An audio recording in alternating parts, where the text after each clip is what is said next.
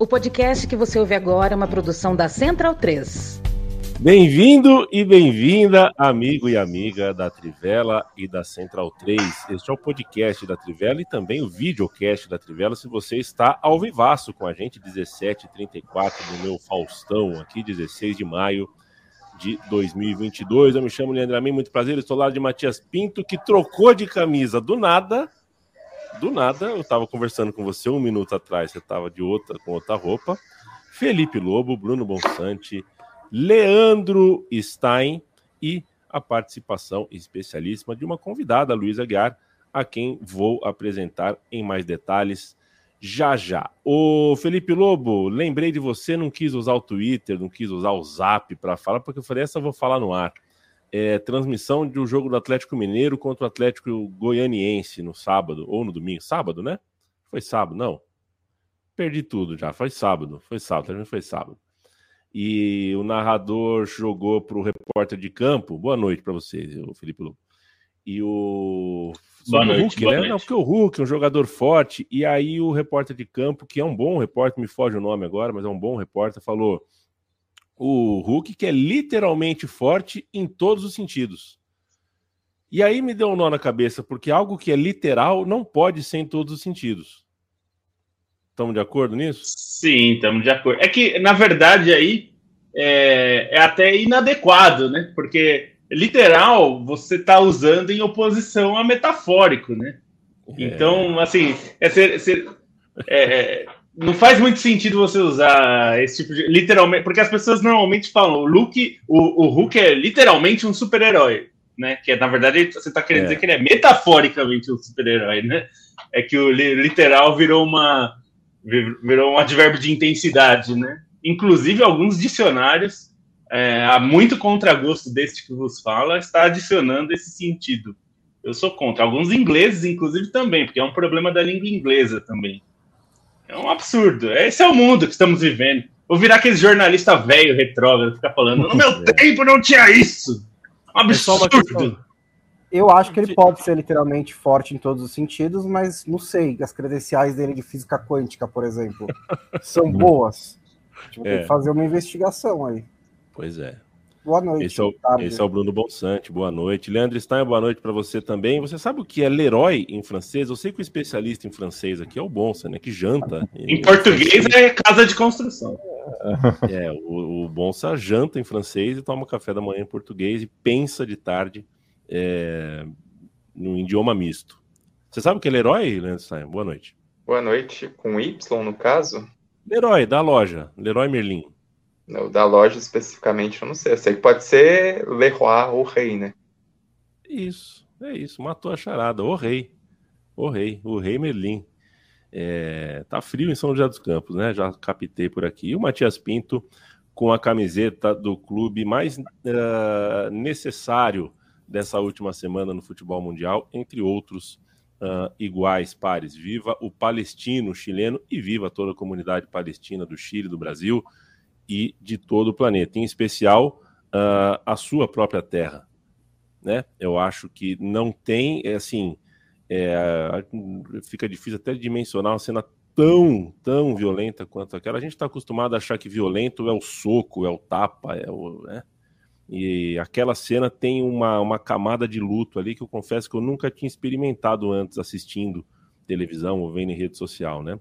Pessoas vivendo um momento de luto, segurando um, um caixão e tendo que trocar chute e, e soco com a polícia uh, fortemente armada é uma das cenas mais uh, uh, nojentas que eu já vi na vida.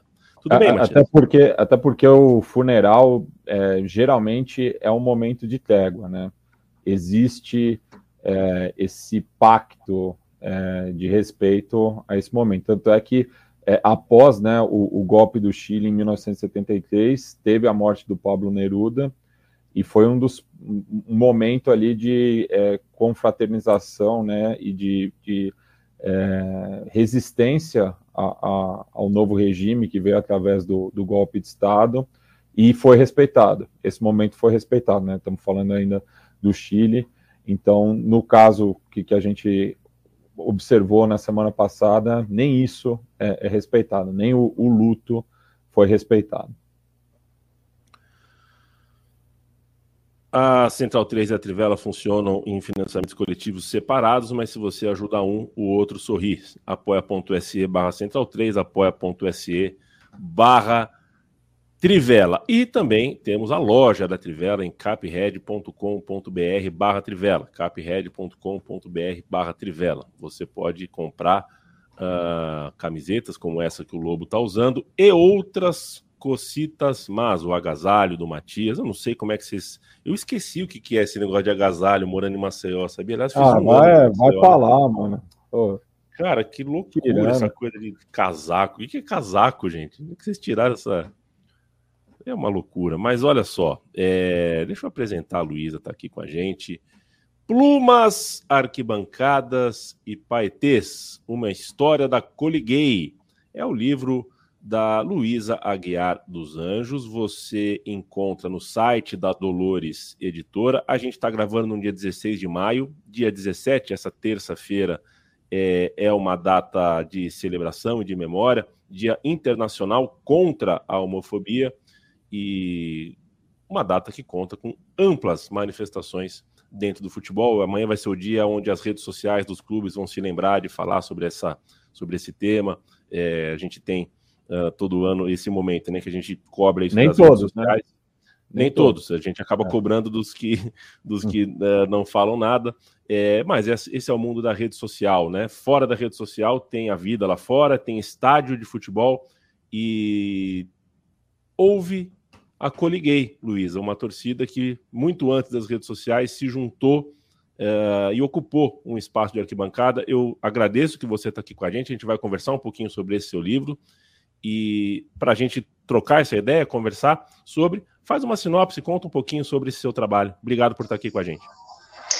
Leandro e demais, eu que agradeço pelo espaço. Peço desculpa pela minha voz aí, é, professora gripada, aí deu nisso. Mas acho que vai dar para ouvir. Então, o livro, ele, enfim, como o nome diz, né, ele trata da história da Coliguei, mas eu tento puxar desde de o primeiro ano ali que a, que a torcida aparece, ou até é, tentando antecipar ali o contexto das arquibancadas do Grêmio e que, que ambiente que existia ali até o ano de 1977, quando a torcida é, aparece pela primeira vez nas arquibancadas e fazendo um, um, um, panorama até dias mais recentes, pensando como que essa torcida chegou ao fim enquanto de fato um grupo presente nas arquibancadas, mas como que ela permanece é, como memória de lá para cá. Então ela ela tem um, período de um apagamento, de um esquecimento, não é, por acaso, né? A gente tem uma, uma sociedade que, em muitos momentos, quer justamente apagar esse tipo de história, mas como de alguns anos para cá, é, através do Museu do Grêmio, através de um, um, livro que foi escrito sobre a torcida e a partir de uma série de, de outros, outras pessoas e grupos que querem trazer esse, esse grupo à tona, muitos deles, inclusive torcedores do Grêmio, isso é importante é, frisar, essa torcida volta a ter um, um espaço merecido e, enfim, o livro tenta trazer um pouco algumas discussões que mostram que, bom, não, não é só festa, tem um pouco de, de crítica que a gente pode fazer sobre todo esse processo. E, enfim, acho que aos, aos poucos dá para a gente falar um pouco mais sobre, sobre o que, que tem presente aí nesse livro. É, eu ah, queria Diga lá, Esther, eu ia chamar você posso... mesmo. Só, só, fazer, só fazer uma, uma rápida, uma rápida, né? Que são 45 anos né, dessa torcida, que é a primeira torcida LGBT do Brasil. É, e a gente vai falar um pouquinho sobre uh, o livro e também sobre, enfim, é, 45 anos atrás, né, Stein? Se hoje uh, a gente já, já, já, enxerga tanta dificuldade em, em, em conseguir algumas, é, em conseguir é, garantir algumas liberdades uh, num espaço de futebol, um espaço militarizado, um espaço que até você se, se, você. Existem pensadores do futebol que falam que o futebol tem um ambiente onde a, a, a o homem hétero, né? Por exemplo, o vestiário, por exemplo, a hora do gol, né? São, são espaços onde uh, uh, o homem hétero e, e, e machista, arraigado, Uh, se permite ali, o, o, né, se permite o exercício de uma, né, se, despe dessa, dessa ideia social uh, do machismo heterossexual, normativo e tudo mais. É, só que o futebol não consegue fazer esse exercício, o futebol feminino conseguiu fazer é, de maneira muito melhor, de maneira muito mais prática, porque já está livre de um vício, né? Já ganhou dimensão livre desse, desse vício horroroso que é o futebol secular, uh, né, um futebol secular que pega de século passado até do século retrasado uma ideia uh, masculinizante, virilizante, horrorosa. É, mas enfim, queria te ouvir. Não, eu estava, eu tenho aqui o livreto, né, do, que a Dolores divulgou, é, traz um, um pouquinho do livro, né, uma, uma pitada ali para saborear do livro, e achei muito interessante, queria pedir para que a Luísa falasse um pouco mais sobre até a questão da, da visão na época, né, porque pelo livreto você percebe uma, um preconceito maior até institucional do que entre as outras torcidas em relação a Coliguei, né? Então queria que você, se pudesse falar, aprofundar um pouquinho mais sobre isso e também é outro ponto que achei interessante também é a, além da questão da representatividade que a Coliguei tem, ela tem também uma, uma importância grande no caráter da, da maneira como se torce, né, como se porta em estádio, é, principalmente na, na questão da charanga também. Então, queria que, se você puder falar um pouco mais sobre isso, é, como também a Coliguei ajudou a moldar esse tipo de identidade de torcida da forma que a gente conhece em, em arquibancada.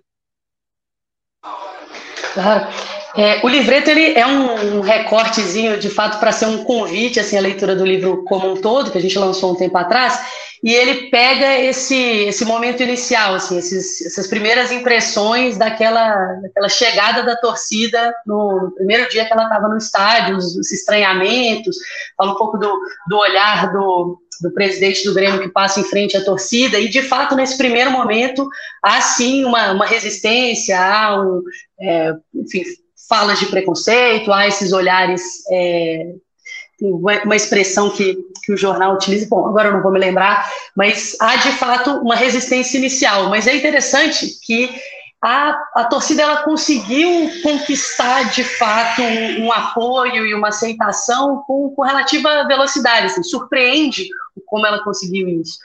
É, poucos meses, de fato, é, o que a gente vê é um processo de outras torcidas já entendendo que ela vai fazer parte das arquibancadas, gostando ou não. Então, é, se, se a gente não necessariamente pode dizer que todos acolheram ou valorizaram, certamente aqueles mais incomodados passaram a tolerá-la. Então, ela não era agredida com frequência, ela não era é, ofendida regularmente. Os próprios jornais passaram a elogiar. No começo, elas tinham alguma coisa que dizia desse, dessa resistência, depois isso desaparece. Os registros passam a ser da presença dela nos estádios, como as outras torcidas que, que existiam naquela época. Então, registravam que ela estava lá, que ela estava fazendo festa, eventualmente, inclusive, elogiando, dizendo que ela é, era muito animada, que ela chegou antes das demais, e assim por diante.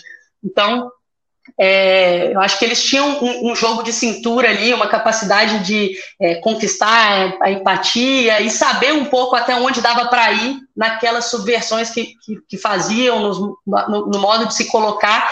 E, e, até nas negociações institucionais de ir marcar uma reunião com é, o Hélio Dourado para poder pedir autorização para estarem lá e fazer isso através do seu líder, que era uma figura é, que tinha um jogo de cintura é, muito bom e que tinha uma capacidade de negociação, era um empresário, era o dono de uma boate, então não era uma, uma pessoa qualquer no sentido de, de, dialogar com um dirigente, né? A gente sabe que é, na, na hora de, de, ter esse tipo de, de conversa, eles querem, enfim, ser, ser bem tratados e estar tá lidando com, com pessoas que, que se assemelham a eles nesses discursos, enfim. Então, acho que eles conseguiram é, virar um pouco esse jogo da, da resistência com uma relativa velocidade. E quanto às manifestações, é, chama atenção que eles não eram apenas uma torcida gay no sentido de reunir pessoas ali da comunidade LGBTQIA+, né, naquele momento mais nomeados como homossexuais de uma forma mais genérica.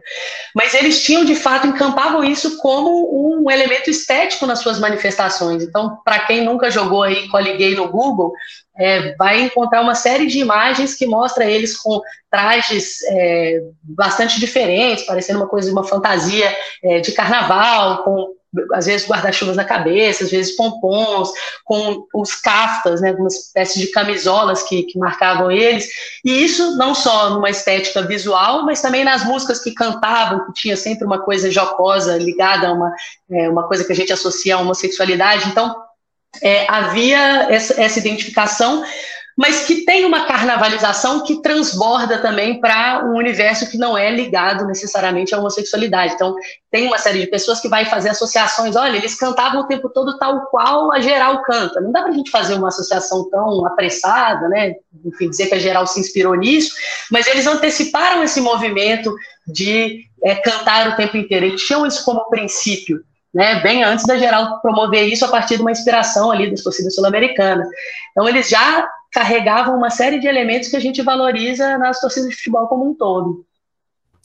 É, Luísa, eu sou filho de Colorado, né? Meu pai chegou em São Paulo em 77, justamente o ano de formação da Coliguei. Então, na, na, na rivalidade, né, ele não coexistiu no estádio com a torcida, né? Mas ele me ensinou quando eu era pequeno, inclusive um, um, um cântico homofóbico, né? Contra o Grêmio, porque a, a, dualidade, né? Dessa rivalidade é muito cartada, né? Nos cânticos pela chave do racismo e da homofobia, né? É, é a forma como as torcidas de Grêmio e Inter acabam se atacando e que justamente te, um dos textos falava que quem usa essa peninha só pode ser viado, né?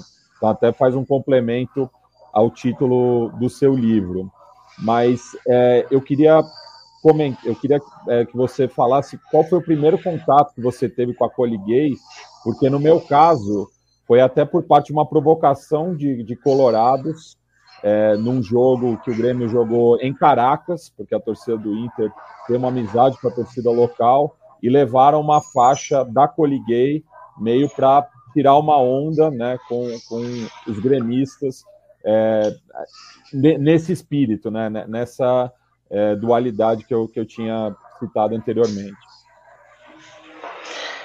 É interessante esse, esse episódio do Caracas aí, tem, tem até uma divergência que aparece no meu livro, isso foi em 2009, é, e Há entrevistados meus que dizem isso foi uma piada, estava dentro da torcida do Caracas, isso é um, né, um colorado que levou uma faixa lá para poder zombar, mas por outro lado tem um integrante da Coliguei que diz, eu sei quem é o cara que, que, levou essa faixa, ele é um gremista sim, mas ele vive em Caracas, ele era um integrante da Coliguei e foi ele que levou essa faixa enfim, como eu não tive condições de ir lá, né, e ninguém tem o contato dele, fica né, o dito pelo não dito, mas há uma, uma disputa aí de narrativas sobre, sobre esse episódio.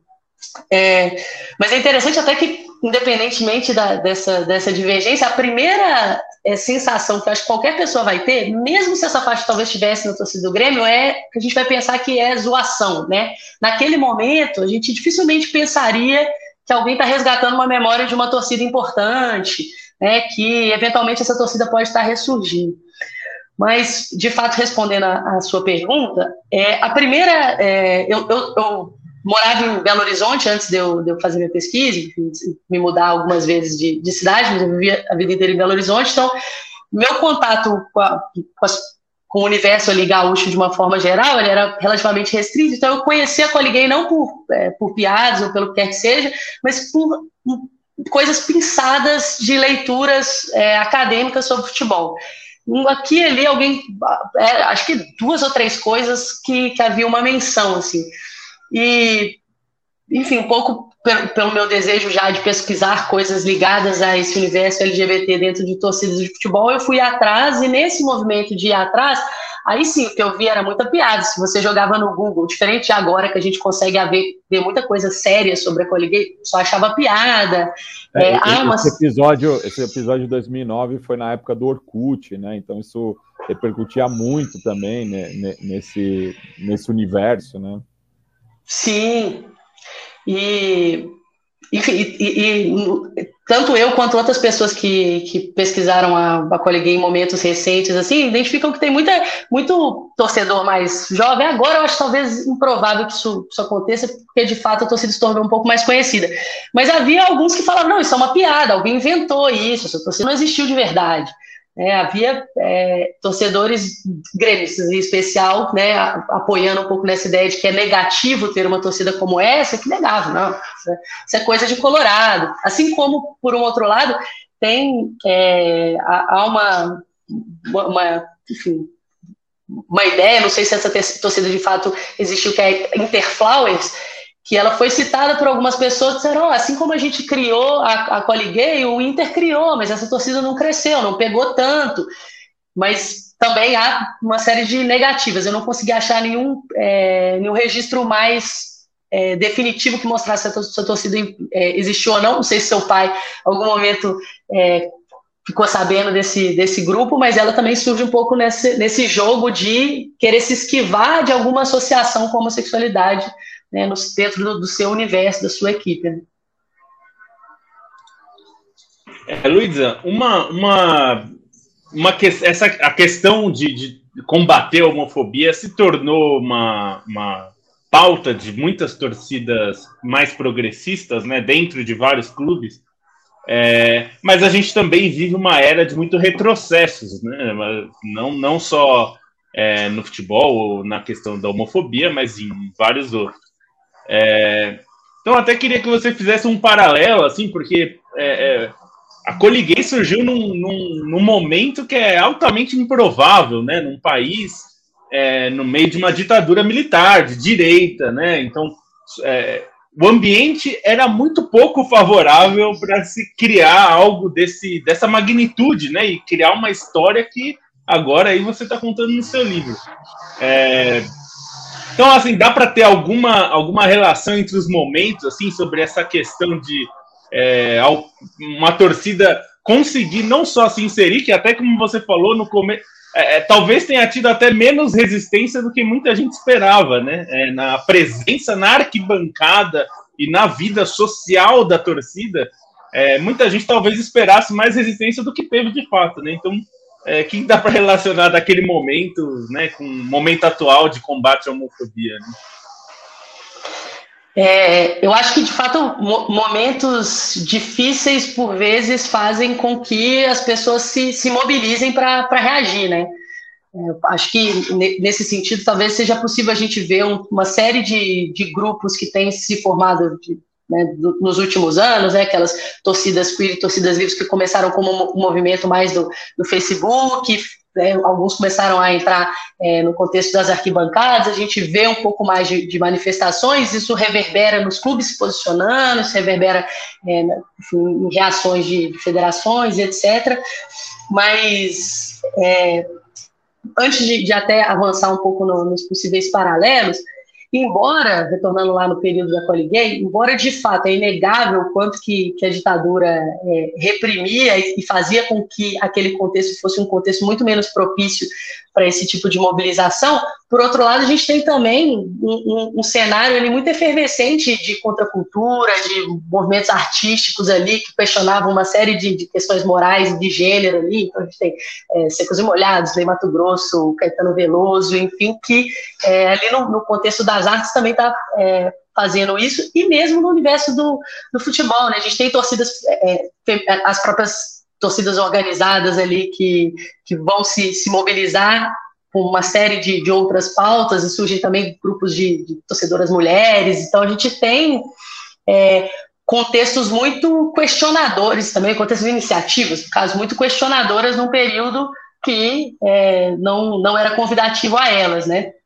Então, é, a, a, a não aparece como uma exceção, ela tem ali suas, sua, suas outras iniciativas que com ela de algum modo dialogam. E é, é interessante até é, mencionar que na minha pesquisa eu identifico outros agrupamentos gays similares à Gay, mas em outros, de outros tamanhos. Né? A gente tem a Maré Vermelha, que é uma torcida relativamente conhecida também como uma torcida gay lá do Inter de Santa Maria, é, a gente teve a tentativa de formação da Flaguei, que não, não foi adiante, né, em 1979, e aí eu acho que uma coisa que, que dificultou muito é a gente estar tá num, num, cenário ali no Rio de Janeiro em que as torcidas jovens já estavam bastante é, consolidadas e, e, a gente sabe que a, a virilidade é um, é um, valor muito forte nesses grupos. Em Porto Alegre, a gente ainda não estava nesse momento, a gente estava no, no, momento em que a gente tinha duas torcidas, né, Auricular e, e a Força Azul, então a Coliguei é, surge ali junto com a, com a torcida jovem no mesmo ano de 77, mas a jovem ainda pequena, ela vai crescer um pouco mais para frente, então acho que ele tem um ambiente ali, uma janela que, que, talvez se esperasse um pouco não, não, ia rolar. Até porque depois vem a epidemia da AIDS, que, que faz com que é, né, os homossexuais, de fato, sofressem uma resistência de, de, outra magnitude, seria muito mais complexo é, em, anos, em anos seguintes. É, mas eu acho que nesse, retomando então essa ideia de pensar para hoje em dia, eu acho que a gente vive sim um contexto muito difícil, mas que a gente vê é, no futebol umas iniciativas questionadoras bastante interessantes. Lá no começo a gente estava dizendo das manifestações dos clubes, essas manifestações começaram em 2017. A primeira delas não faz tanto tempo assim. Então, em pouco, né, já, já parece naturalizado, e embora a gente nem ache que, que é tanto assim, porque, de fato, em muitos casos é uma postagem em rede social e nada mais, mas hoje em dia muitos clubes se constrangem de se isentar de um posicionamento nesse, nessas datas, né? Então, isso diz de alguma coisa, isso diz de, de algo, essa, essa mudança de postura institucional. Então, acho que a gente está conseguindo galgar outros passos, embora é, nós estejamos vivendo períodos muito fáceis. Perfeito. O Bonsa, você tem alguma questão? Eu posso fazer uma? Pode fazer. Mas é por educação da sua parte ou. Eu não sou muito educado, vocês já cobriram quase a maioria das perguntas. Não, é perfeito. O, o, eu sou apresentador do programa o Som, do podcast O Som das Torcidas, um podcast do qual o Matias é o pesquisador e o roteirista e o editor. É, é fácil para mim, viu, Luísa? É só sentar e apresentar, porque é, o Matias é realmente uh, um profundo conhecedor e um faminto pesquisador uh, desse meio, de, de, de, desse, dessa parte da nossa cultura, da nossa sociedade que é a arquibancada, que é o direito à arquibancada, que é o direito a, a, a esse lugar, a essa cultura. É, bom, o que eu tinha para fazer não é exatamente uma pergunta sobre, a, sobre a, a, a, produção em si, mas sobre, a partir de agora, deixar um pouco mais claro, fazer mais o serviço aqui, né? Quem quer comprar, é, como é que é esse trabalho final com a Dolores Editora, como é que quem quer se aproximar do seu trabalho faz o quê? Então, até aproveitando, deixar é, claro para todo mundo aqui que, bom, meu trabalho ele surge num contexto acadêmico, mas o esforço aí meu, em parceria com o Raul, foi de tirar um pouco desse, desse excesso de academicismo que eventualmente acontece na, nas teses. Espero que a gente tenha feito um bom trabalho nisso. Se não tiver, muito mais por minha causa do que pelo Raul. Então, o livro é realmente para quem curte futebol, para quem quer conhecer uma, uma boa história, para quem quer é, se debruçar um pouco mais nessa, nessa história da Coli Gay. É, então, quem quiser comprar, o livro está à venda no site da Dolores, www.doloreseditora.com.br. Lá o livro já está com desconto, mas quem quiser um desconto extra aí, joga o cupom Trivela, que vai ganhar aí 13 reais a mais aí de desconto em cima do que, do que já está lá.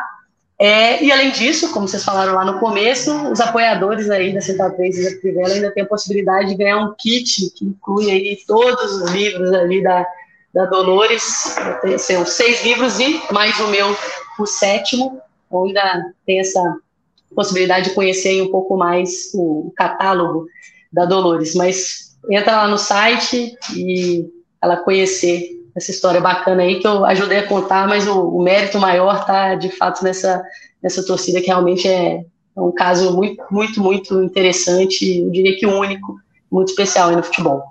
E, e até por ser uma não gremista, né, que escreveu, não cai num, num clubismo, né? É, é, é uma... É, de fato, acho que posso até talvez sofrer críticas de gremistas eventualmente por talvez ter ter sido, é, enfim, não, não ter deixado a, a, a, paixão que eventualmente aparece dos gremistas transparecer ali, né? Mas acho que isso ajuda, de fato.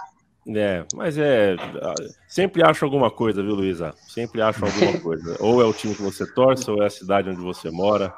É, você tem que ser exato. Para quem quer criticar, né, você tem que ser exatamente como ele acha que você tem que ser. É, e é um tema super importante, né, Lobo? Vou deixar para você finalizar. É um tema porque é, muito se falou né, na, na, história do futebol do nosso país é, é, sobre a ideia de família no estádio, né?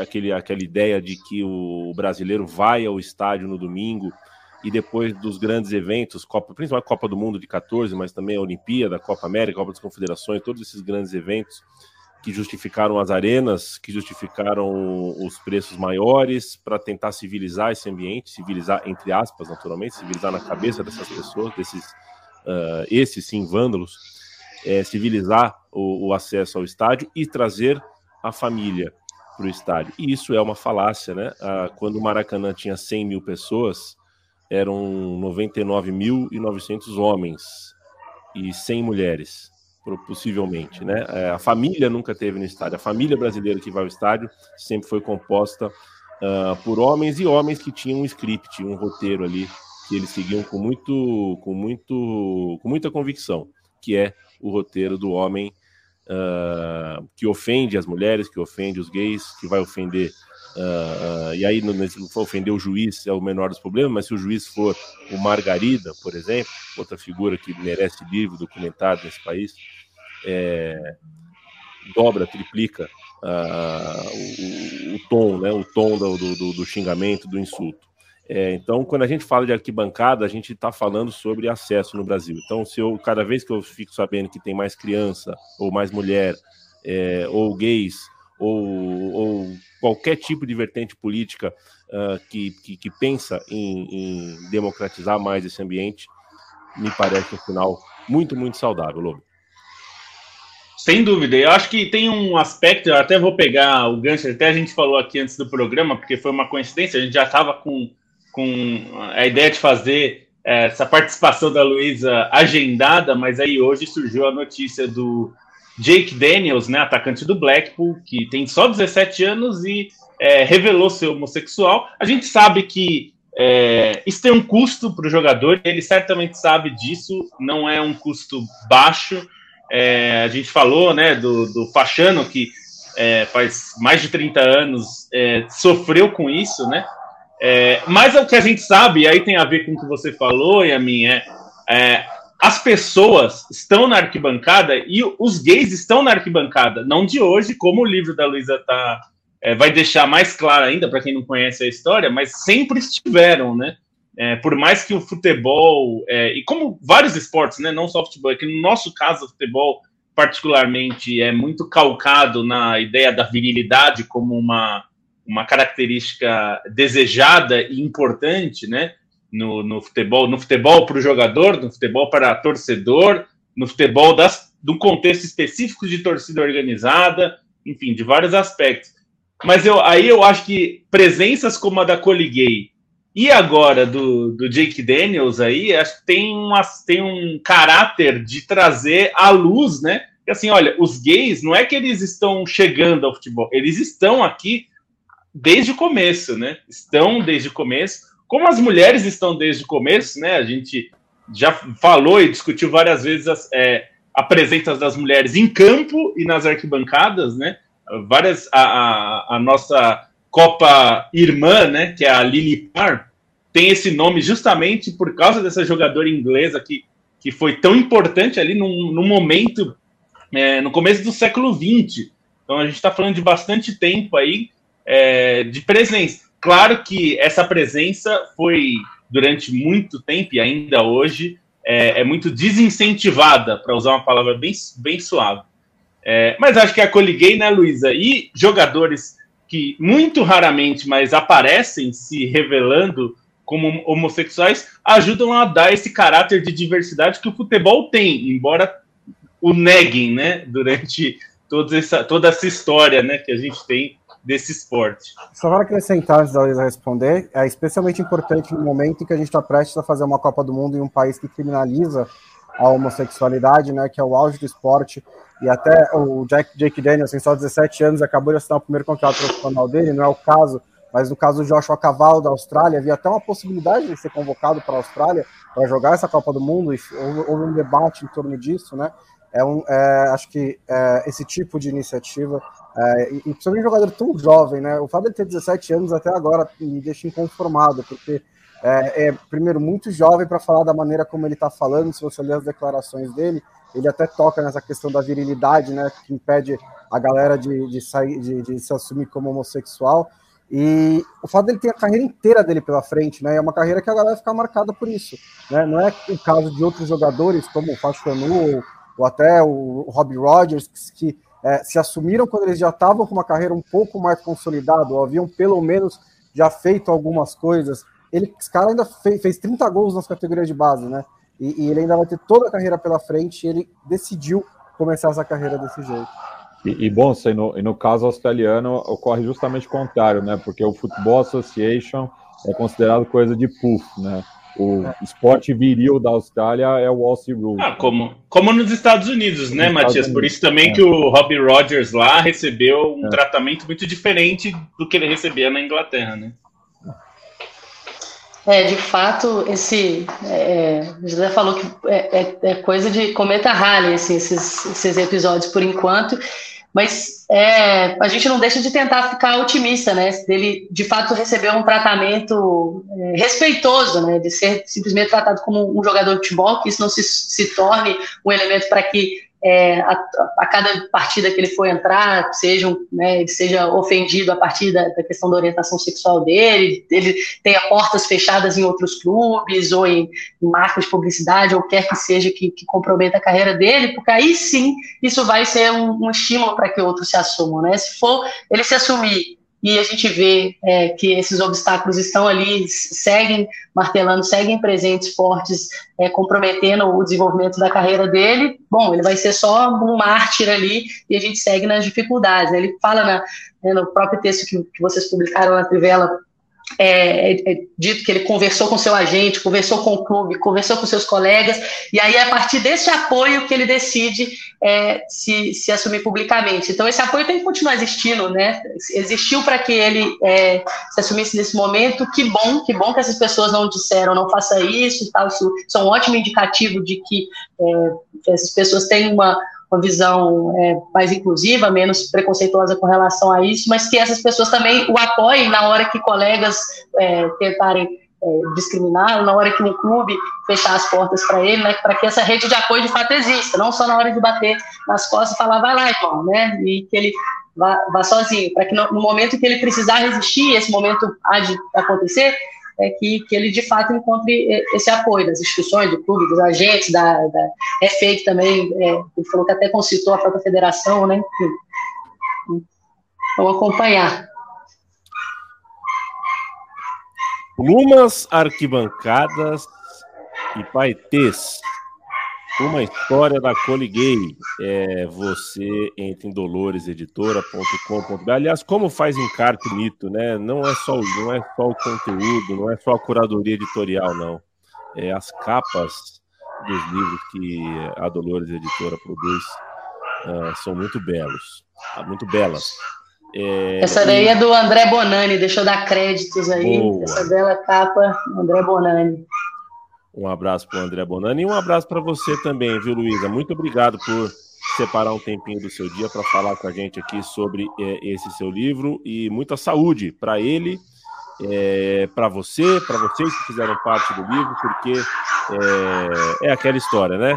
É, é, a gente sabe que a gente está aqui conversando sobre ele, é muito legal, muito bacana, mas a gente conhece o ambiente de rede social, a gente sabe que o Brasil ainda é primitivo em, em, em, debates que são necessários e são adiados por tanto tempo.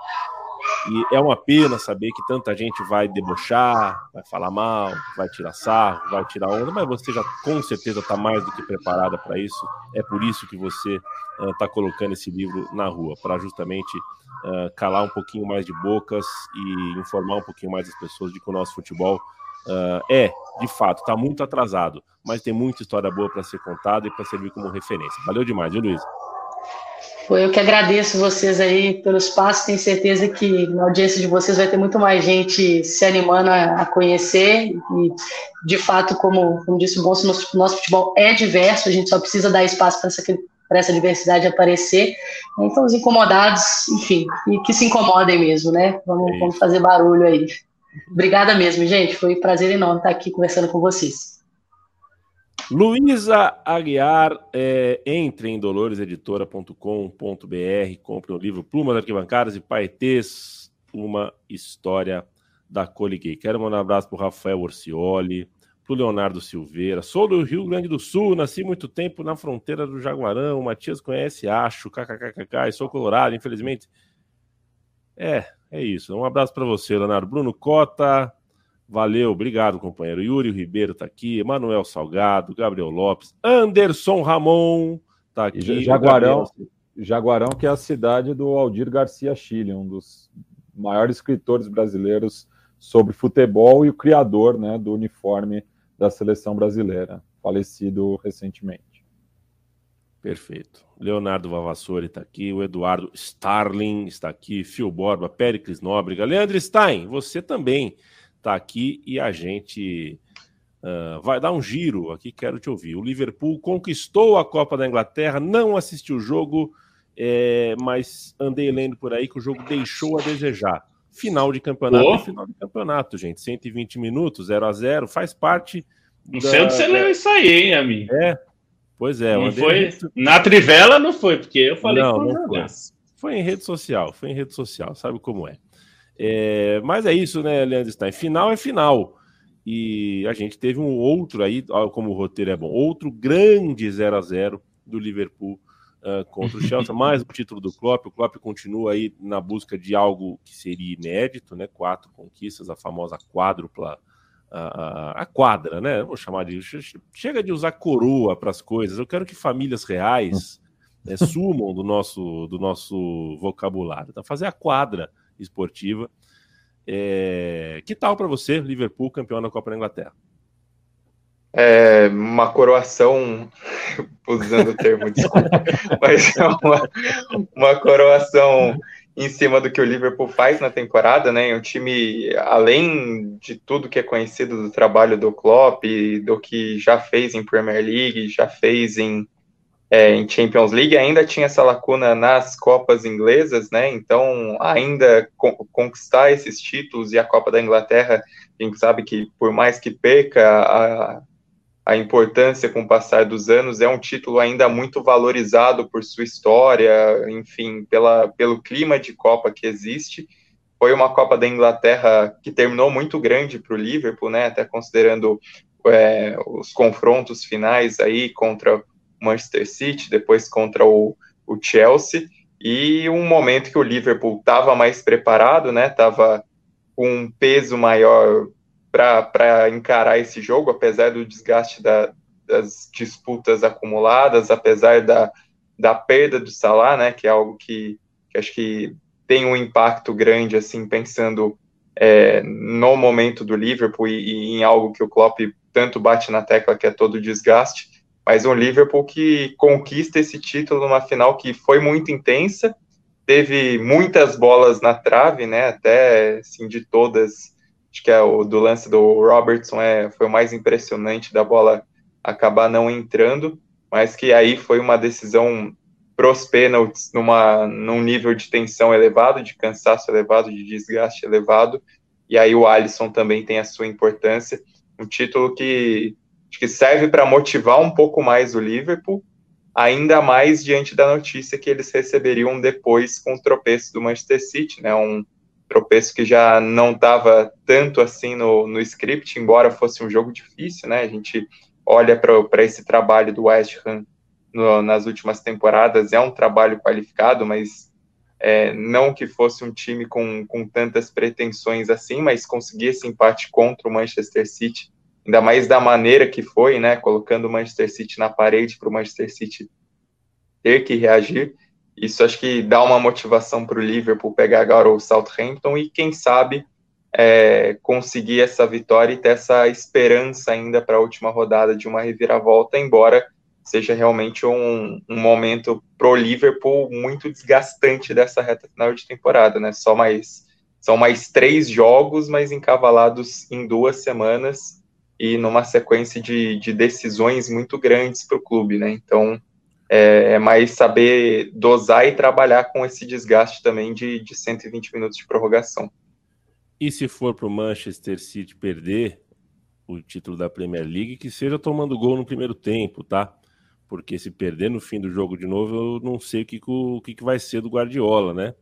O cara tá azedo, hein, Bonsante? Nossa senhora. Tá, tá, um pouquinho, né? E assim, sem querer é, estender muito nessa história, né? Mas se vocês notaram o, o primeiro-ministro do Reino Unido reclamando da torcida do Liverpool, né? Que vaiou o hino da, da, do Reino Unido antes do jogo, né? Nesse, no país onde todo mundo ama o Liverpool, tá tendo essa pequena é, rusga entre o governo e a torcida do Liverpool. O próprio Klopp é, falou sobre isso.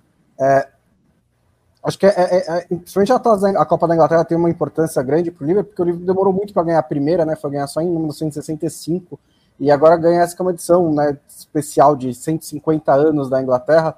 E é, é importante para solidificar, para consolidar o, o, legado do Klopp no clube, né? É lógico que ele vai ser lembrado como um dos maiores técnicos do Liverpool de qualquer maneira, é, mas é muito possível que ele termine, é, que ele não tenha tantos títulos do campeonato inglês, por exemplo, para né, é, mostrar o, o, o, patamar em que ele colocou o clube, porque o Manchester City e o Guardiola são é, excepcionais. Eles, estão, eles têm, têm, essa vantagem nos pontos corridos contra o Liverpool do Klopp. Então, ganhar as Copas, né, além do que ele faz brilhantemente na Champions League, é muito importante, na minha opinião, para o legado do Klopp, para aumentar um pouco esse troféu de títulos, mesmo que não seja é, da Premier League. E o Bonsa falou da efeméride aí, né, dos 150 anos da FA Cup, o que difere muito, né, do, do, do centenário, né, porque se a gente teve um 0 a 0 50 anos, mais ou menos. É, se, se a gente teve um centenário é, com um jogo muito ruim, né, pelos relatos da época, principalmente o Nick Hornby, né, que era o, o Boring Arsenal contra o Dam United, né, do, do Leeds, é, esse a gente teve um, um, jogo sem gols, mas entre duas das melhores equipes da história na Inglaterra, né? Esse Chelsea campeão europeu e o Liverpool do Klopp aí que tem mais essa taça aí para sua coleção é, e só do, dos títulos que do, dos campeonatos que ele é, disputou só não ganhou a Europa League, né? Sendo derrotado pelo Sevilha na final. Mas agora ganhou todos os principais, né? É, da primeira prateleira ganhou todos. Agora tem todos eles. Felipe Lobo, o negócio é o seguinte: é, Leão e Tel ajudaram o Milan, o lado esquerdo do Milan, né? Pelo que eu entendo aqui. Ou o Leão tá jogando fora do lado, tá na esquerda. Não, né? esquerda, isso aí. Esquerda, Leão. Então, então o lado esquerdo do Milan funcionou. É, era o tipo de jogo que você uh, tinha que parar para assistir, porque é, o risco de você perder ponto jogando contra a Atalanta é grande mas não aconteceu. O Milan segurou, garantiu sua vitória, segurou, garantiu a liderança e agora está uh, com o match point mesmo. A Inter de Milão uh, ainda tem chance, ainda está viva, mas agora, acho que depois que passou pela Atalanta, não acho que vai escapar do Milan. Quero saber se você concorda, se você uh, enxerga uma boa chance para a Inter de Milão ainda. Acho que o título italiano está muito perto de voltar para o torcedor do Milan, para o Milan, que fez, inclusive, né, fora do jogo, né, fora do, do, do, do, gramado. Foi legal de acompanhar. Quando, sempre quando a gente vê uma torcida grande, uma torcida popular que está carente, né, a gente uh, nunca se decepciona, porque é aquela história: cerca o ônibus, ocupa as ruas, tem um comportamento muito, muito inflamado, porque, uh, afinal de contas, a carência e né, é, é, tanta gente, é tanta demanda, ele é tanta demanda emocional que você certamente vê é, um ambiente diferente. O ambiente do Milan nesse domingo, para além da vitória, foi bem legal. Foi demais o ambiente, né? E o, o Milan, é, eu, eu já achava mesmo antes é, dessa reta final, assim, né? Quando, quando a tabela da Inter era um pouco mais fácil, é, mas o Milan estava conseguindo resultados até quando, quando não estava jogando o seu melhor, né? É, o próprio clássico contra a Inter, a Inter foi um pouco melhor que o Milan no geral, mas o Milan virou o jogo, né? E venceu. E ali foi um momento importante porque inclusive desestabilizou a Inter, que passou cinco jogos sem vencer depois daquela derrota. Então foi importante e eu acho que assim o jeito que o Milan está jogando é muito difícil perder o título. Não só pela situação, porque precisa só de um empate no último jogo contra o Sassuolo. É, se empatar e a Inter vencer, os dois vão ficar empatados em pontos, mas na Itália o primeiro critério de desempate é confronto direto e o Milan tem vantagem no confronto direto. Então a Inter precisa, para ser campeã, que o Milan perca do Sassuolo e a Inter vença a Sampdoria. A Inter vencer a Sampdoria não me parece tão difícil. A Sampdoria faz uma temporada horrorosa, escapou do rebaixamento por bem pouco. É, inclusive, só está garantida nessa última rodada, até a rodada passada ainda estava ameaçada de rebaixamento. É, então, essa parte eu não acho difícil. É, viu, o difícil é o Milan perder. Cair, né? E, e viu o rival cair, cair é, de forma dramática até, né? Porque o, o Genoa até conseguiu alguns pontos ali ganhou da Juventus há duas rodadas, né? Mas aí perdeu do Napoli na despedida do Insigne e acabou é, rebaixado pelo mesmo motivo que a gente está falando dessa coisa da, da Inter é, em relação ao Milan, porque o Genoa, até quem olha na tabela vai falar, pô, mas ele pode alcançar a Salernitana. Pode, mas o confronto direto com a Salernitana, o Genoa perde. Então, mesmo que ele ganhe a Salernitana perca, é, vai perder no confronto direto, vai ficar na zona de rebaixamento. É, o Milan, é, eu acho que tem sido muito consistente e tem uma sequência muito boa, né? Nessa, nessa reta final, o Milan conseguiu resultados muito difíceis e bem importantes, assim, né? São cinco vitórias seguidas na Série A, né? Considerando só a Série A, perdeu nesse meio tempo aí do, da Inter na Copa da Itália, mas ganhou cinco jogos e ganhou, ganhou do Genoa. Tudo bem, estava caindo pelas tabelas já. Ganhou da Lazio, que a gente, para quem está vendo ao vivo, é, nesta segunda-feira mesmo fez um jogo duríssimo com a Juventus também, em, Ju, né, em, em, Turim, em Juventus é bom, né? Igual aqueles caras do rádio faziam. É, ganhou da Fiorentina, que era um adversário difícil, ganhou do Verona, que o nosso Biratã sempre fala que o Verona dá uma mordida no, no Milan quase todo ano, né? Tira uns pontinhos e fora de casa o Milan venceu de virada e agora venceu a Atalanta é, acho que o grande nome é curioso isso, né? O, o, o, Ibrahimovic é o único jogador que liga, né? Os dois títulos, né? O último título da do Milan em 2011 e esse título que é bastante possível que fique com os Rossoneri é, é o único jogador que estava nos dois elencos. É, mas se esperava um protagonismo dele que ele não teve muito por causa das lesões, né? E aí obrigou o, o Olivier Giroud a ter um protagonismo que eu acho que ele até entregou, foi bem importante na campanha, mas ele não é um super craque, não é ele que vai decidir. Sim, o, o Ibra não é mais um super craque, é, muita gente acha que ele nem chegou a ser, mas ele, para esse patamar do Milan, ele é um jogador decisivo. A temporada passada dele foi muito boa, ele levou bastante o Milan para frente, conquistou pontos importantes. É, e ele não foi. E quem foi esse protagonista foi o Rafael Leão, tem sido, né? É, que é um jogador jovem, é o jogador português aí, jovem, que mais tem chamado a atenção, né? Desses, é, dessa geração mais jovem do, dos portugueses. Conseguiu se estabelecer no Milan, sendo um jogador de desequilíbrio mesmo, é, de, de decidir jogo. O jogo contra a Atalanta estava duríssimo. A Atalanta não fez jogo fácil para o Milan em San Siro, mesmo com todo o ambiente, né? É, tudo mais, e o Rafael Leão que faz o primeiro gol. Depois o Theo Hernandes, que para mim é o melhor lateral do mundo, principalmente pela força ofensiva, né? É, é, fica muito evidente no gol que ele faz, né? Que ele faz um gol de Adriano Imperador, né? aquela, aquela é, arrancada monstruosa. Ela, chamaram ele na imprensa francesa de uma locomotiva, né? Que era, não dava para parar. É um jogador muito bom mesmo que até o Deschamps fez muito biquinho para ele durante muito tempo, mas se rendeu ao talento do, do, é, do Theo Hernandes. É, e o Milan, eu acho que tem tudo para conquistar um título. E, assim, sendo bem sincero, até como é, torcedor da Inter, eu digo assim: a, Inter tem um time melhor do que o Milan em elenco, mas o Milan foi mais consistente e, e acho que teve períodos melhores mesmo esse último período do Milan é muito dominante, assim, ele vence os jogos com muita autoridade.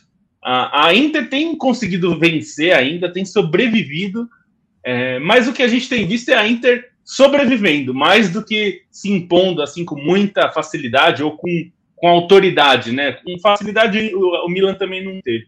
Então, é, é, acho que tem. E tem um aspecto que é importante também, que é o trabalho do Stefano Pioli. Tem sido muito, muito bom. Segundo ano seguido que ele está fazendo um trabalho muito bom. E quem está sorrindo mesmo são os investidores americanos da, do Elliott Management, que são donos do Milan e queriam só sanear o clube e levar de volta para a Champions League. Provavelmente vão entregar o clube campeão da Itália e certamente muito valorizado. Eles vão ter um retorno de investimento que eles talvez não esperassem. Eles emprestaram algo em torno de 330 milhões de euros para investidor chinês que não pagou o empréstimo e aí eles tomaram o, o clube que era a garantia e vão vender por algo em torno, segundo a imprensa italiana, de 1,1 bilhão de euros. Então vai ter um lucro bem decente aí, mesmo considerando a inflação que eu não considerei nessa conta, que é um é. lucro bem decente. Vitória do Venture Capital. De quem? É. Do Venture Capital. Venture. Venture é. Capital. Venture de aventura. Ah, obrigado. Eu estava esperando a tradução. Capitalismo.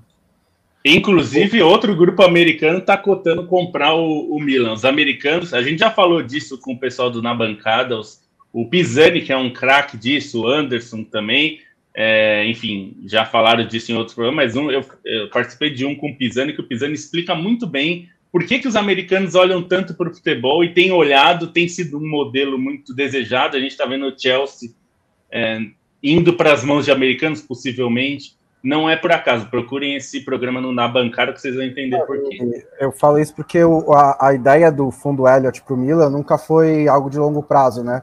Foi a famosa flipada, é. né? Que você compra um, uma empresa que está é, subaproveitada, né? Está subvalorizada, dá a volta por cima, reconstrói e vende por muito mais dinheiro. Foi exatamente isso que eles fizeram com o Milan. E assim, esportivamente também não dá para reclamar, né? Porque é, conseguiram recuperar receitas, conseguiram voltar para a Champions League e muito provavelmente vão conseguir também voltar a ser campeão italiano, então. Bom, o, o Matias, eu perguntei pro, pro Lobo é, ao falar sobre o Milan, falei sobre ambiente, né? É, e, e ao falar de ambiente já me vem uma imagem na cabeça. Não é a única, mas é a mais bonita, que é o fim de tarde em Lanús, com a torcida do Racing à esquerda e a torcida do Boca à direita. É, as torcidas visitantes estão voltando e os campos neutros, né, nesse caso não tinha propriamente uma torcida visitante, mas a ideia, o conceito de duas torcidas irem a um estádio de futebol está voltando uh, à Argentina. Eu, é, assim, em qualquer lugar do mundo eu só concebo futebol com as duas torcidas. Na Argentina, muito mais. É, só recapitulando, né, a proibição de torcidas visitantes é, va é, vale desde 2007 para as categorias de acesso, com uma exceção breve quando o River foi rebaixado em 2011, e na primeira divisão desde 2013, daí com essas exceções pontuais que são é, em campos neutros, né, tanto para a Copa da Argentina quanto para a Copa da Liga da Argentina, que é essa competição é, recente, né, introduzida no calendário em 2019, justamente para aqueles clubes que não disputam as competições continentais terem mais jogos a, a se fazer, né? Então a, a gente está aí na quarta edição desse torneio e vamos ter a reedição da final, da primeira final entre Boca e Tigre, no qual a equipe de Vitória acabou sendo campeã. E nessa e nesse final de semana, né, tivemos tanto em Lanús, né, com Boca e Racing, quanto né, no estádio do Huracan, entre Argentino Júnior e Tigre, é, definições por pênaltis, né? E daí é, a, a, a, não coincidência né, desses duelos é que, a, a, no caso de Lanús, a equipe mais técnica, né, que chegava no melhor momento, no caso o Racing, treinado pelo Fernando Gago, acabou sendo eliminada nas penalidades, fez um jogo muito superior ao do Boca, mas daí é, é até curioso, né? Porque são duas equipes que têm a cara dos seus treinadores, né?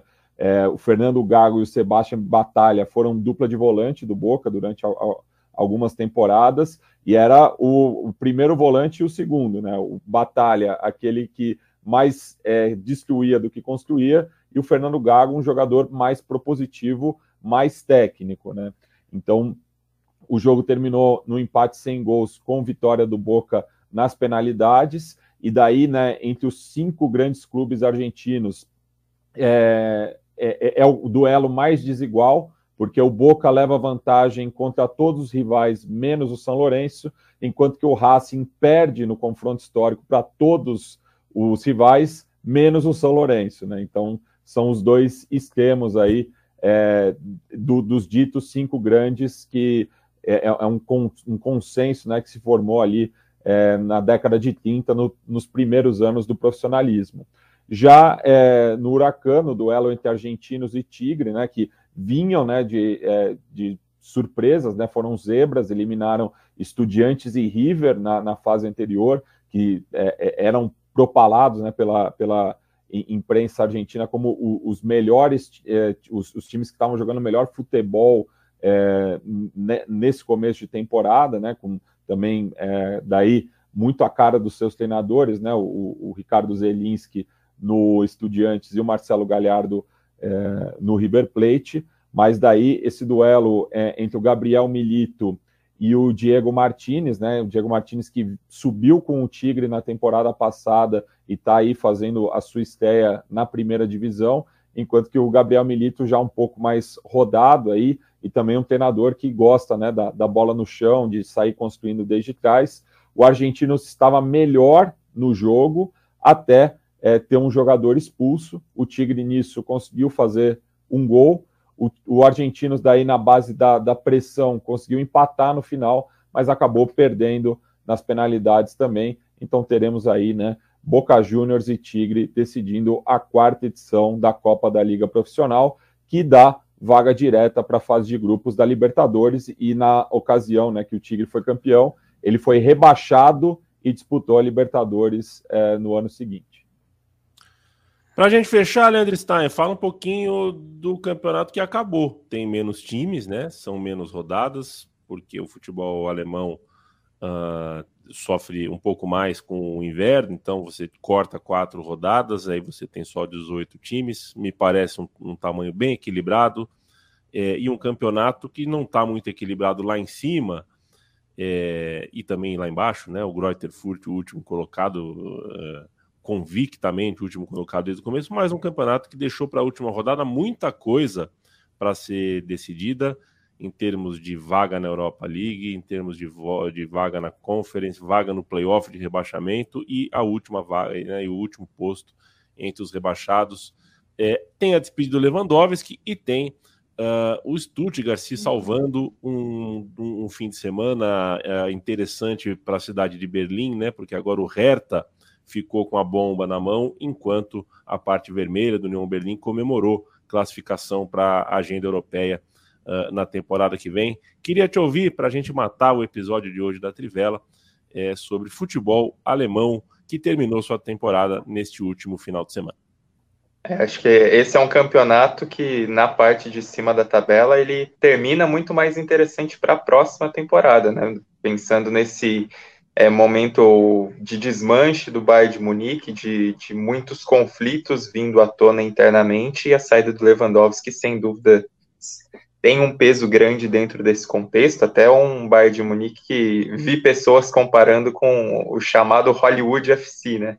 Era como o Bayern de Munique tinha um apelido ali em meados é, um pouquinho depois da, da, virada do século, que tinha muitos conflitos internos, enfim, muita, muitas guerras de ego, e no fim das contas, acho que não naquele grau de vedetismo, mas tem um, conflito aí, e, e, isso é decorrente até da, das mudanças é, na gestão do Bayern de Munique, né, saindo antigos pesos pesados no comando do clube para novos diretores, novos chefes executivos, e essa mudança que ocorre agora com o grupo do Salihamidzic, do Kahn, é, não tem conseguido manter a peteca. Mas de interessante na rodada foi a confirmação do Leipzig na, na Champions, não era nada, nada tão surpreendente assim, conseguiu a confirmação com o um empate, talvez sobre o Leipzig, o mais surpreendente seja a escolha do Kunku como o melhor jogador do campeonato alemão nessa temporada, né? Conseguiu desbancar o Lewandowski para levar esse prêmio individual e de fato jogou muita bola, mesmo o Leipzig tendo esse desempenho irregular ao longo da temporada, individualmente ele foi monstruoso. Para a Liga Europa, União Berlim e Freiburg, para a Conference foi o Colônia. Colônia acho que tem esse caráter de voltar para as Copas Europeias depois de até ter passado por um rebaixamento e teve uma campanha na Liga Europa muito marcante pelo fator de torcida, né, a, a famosa invasão em Londres contra o Arsenal, União Berlim e Freiburg, dois trabalhos menores, mas muito bem feitos há um bom tempo, que se consolidam nessa parte de cima. Só que a grande cena da rodada foi a vitória do Stuttgart com gol nos acréscimos do segundo tempo, 2 a 1 contra o Colônia, um Stuttgart até acho que tem um trabalho razoável aí. O time não engrenou nessa temporada, passou recentemente pela segunda divisão, mas não, não era para mim um caso tão típico assim que merecia é, disputar esses playoffs de rebaixamento, diferentemente do que é o Hertha Berlim, né? Que é um projeto endinheirado que gastaram em jogadores, alguns nem continuam mais, algumas das estrelas. O time não foi para frente, não teve grandes escolhas em comando técnico. Esses jogadores novos, muitos não encaixaram, era um time até meio individualista e dentro disso foi virando uma bola de neve. Em certo momento dessa temporada até pareceu que iria conseguir escapar, né? E não foi o que ocorreu. Mesmo com o Félix Magath, vai ter que disputar esses playoffs contra o rebaixamento. E aí as outras cenas da rodada aconteceram também na segunda divisão, né? Depois do o Schalke foi campeão, já tinha confirmado o acesso, teve muita festa da torcida, independentemente do peso histórico que o Schalke tem, a torcida comemorou essa volta, é, não só a volta, mas também o título da segunda divisão.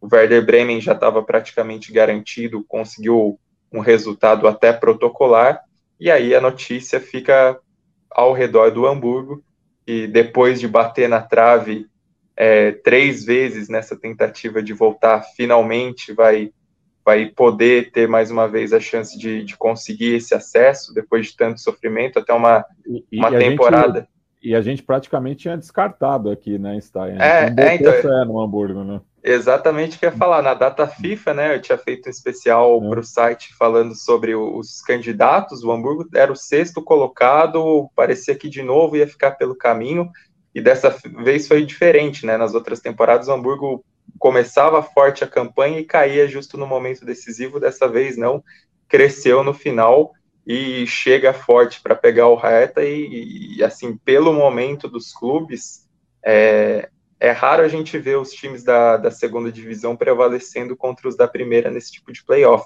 Mas pelo momento dos clubes e pelo peso que tem o Hamburgo, né? O Hamburgo é um clube indiscutivelmente maior que o Hertha Berlim.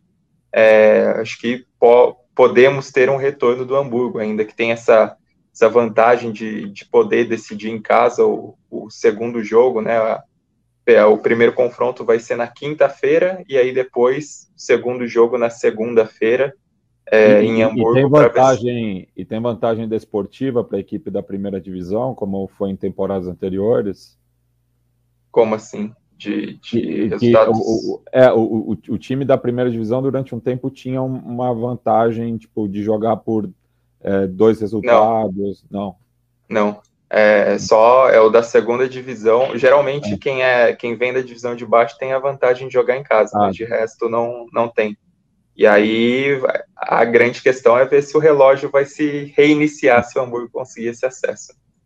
É, e pesos pesadíssimos, né? É, acho que o mais legal de ver é isso, né? O Schalke, o Werder e aí Hamburgo disputando contra o Hertha são todos duelos, assim, esse é um duelo de peso e duas camisas de bastante peso na primeira divisão.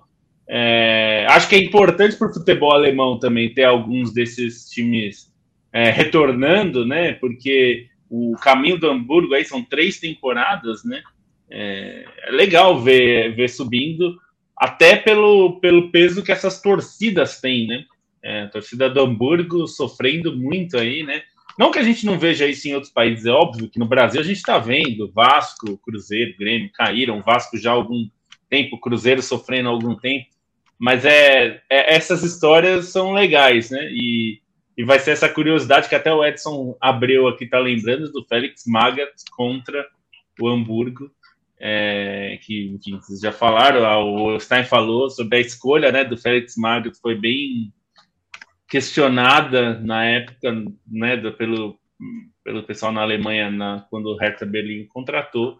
Vão ser duelos bem interessantes e, é, e são duelos muito próximos, né? Esses playoffs acontecem em pouca, de poucos dias separam né, os jogos. Então é costuma ser pegado e Hamburgo decide em casa.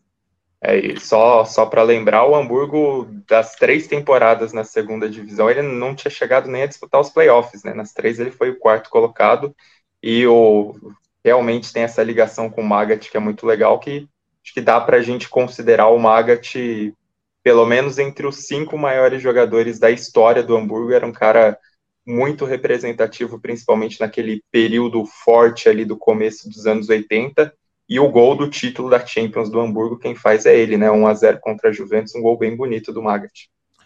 Mas teve atuação discreta contra o Grêmio em Tóquio, no Mundial de Clubes. Que... Ah, então tira da lista. Então tira da lista. Um Mundial de Clubes que para um mexicano, né? Eu queria. Essa é uma pauta boa, né? É, falar com os mexicanos, porque a gente é, o mexicano não tinha chance de ser campeão do mundo até 2004, né? É, então, para eles, é campeão do mundo? O Santos do Pelé? É, é essa, é essa discussão. Não, é, é campeão, mas o meu time não podia ser. Como é que faz? Mas é, né? É, é Hamburgo, São Grêmio. competições que mal eram. É, tinham, tinham questões ali, né? Tá, não que Exato. não deveriam estar, né? Mas é que muitos, na Ásia, principalmente, demorou a se organizar, né? É, na CONCACAF é. teve muitas idas e vindas. É, então, de, depois a gente faz esse debate, a gente já está estouradíssimo hoje. Eu, se a gente entrar num debate aqui sobre fórmulas de Mundial de Clubes, a gente está ferrado e o Matias vai perder até. Uh, o Matias está nervoso hoje. É melhor de três ou melhor de cinco? É melhor de três, né? É melhor de cinco, né? Então não é hoje que a porca torce o rabo, mas. Hum depois do que eu vi ontem à noite no basquete, Matias. Nossa. Tem time que pode perder de zero aí, que tá tudo certo, sabe? Pois é, é. fazer, é. Não tem cobrança um, nenhuma, né? É, faz um a 0 com o lance livre e, retranca para segurar o resultado, para jogar por 1 a 0 porque é, se der tudo errado, depois eles falam, ó, olha lá o que, que o Chris Paul fez, o que, que o Devin Booker tá de brincadeira, hein, Devin Booker? tá de brincadeira quem escolheu o Eiton antes do Doncic, enfim, é uma vergonha, é, é assim, não é só vergonha, o Hilton, né? É uma vergonha. Não, não só, não só, é. mas acho que, que, que é uma vergonha, faltando um minuto para acabar um jogo vergonhoso daquele, tá lá o mascote dançando break na quadra, as pessoas jogando camisa, o telão falando, vamos fazer barulho. Gente, acorda pra vida, sabe? No roteiro é legal. Ali, né? É, tudo bem, tem que saber fazer o show, mas acorda para a vida. Foi um Tem que saber ficar puto, né? Tem que ficar um puto. Pouquinho, um pouquinho que seja. Ah, eu, eu, até eu fiquei surpreso com as vaias no intervalo. É, é então. Porque não, isso é inesperado, né? Pro... Não é o protocolo, né? né? É. E no intervalo ainda tinha, assim, uma chance mínima, tinha, né? É, mínima. Para o jogo, mas pelo menos, né? É. Disputar o jogo. Senhoras e senhores, esse foi o podcast da Trivela. Tchau, Stein. Tchau, e só uma informação para complementar o que eu tinha falado sobre o Liverpool. O Liverpool acabou de publicar uma nota oficial falando sobre a lesão do Salah e também do Van Dijk, que eles vão perder a viagem para o jogo contra o Southampton, mas o Klopp diz que está certo que eles estarão disponíveis para a final da Champions League. Então, apesar de tudo, vocês veem pela cara. Você respirar é, aliviado agora. O suspiro de Bruno Bonsante, talvez vocês tenham ouvido. Aí. O olho do Bolsa estava do tamanho da, do, do, quadrado dele aí na tela. Valeu, Bonsa. Beijo. Valeu. E só para só deixar registrado, eu não achei que o Arsenal ia conseguir dessa vez, mas conseguiu.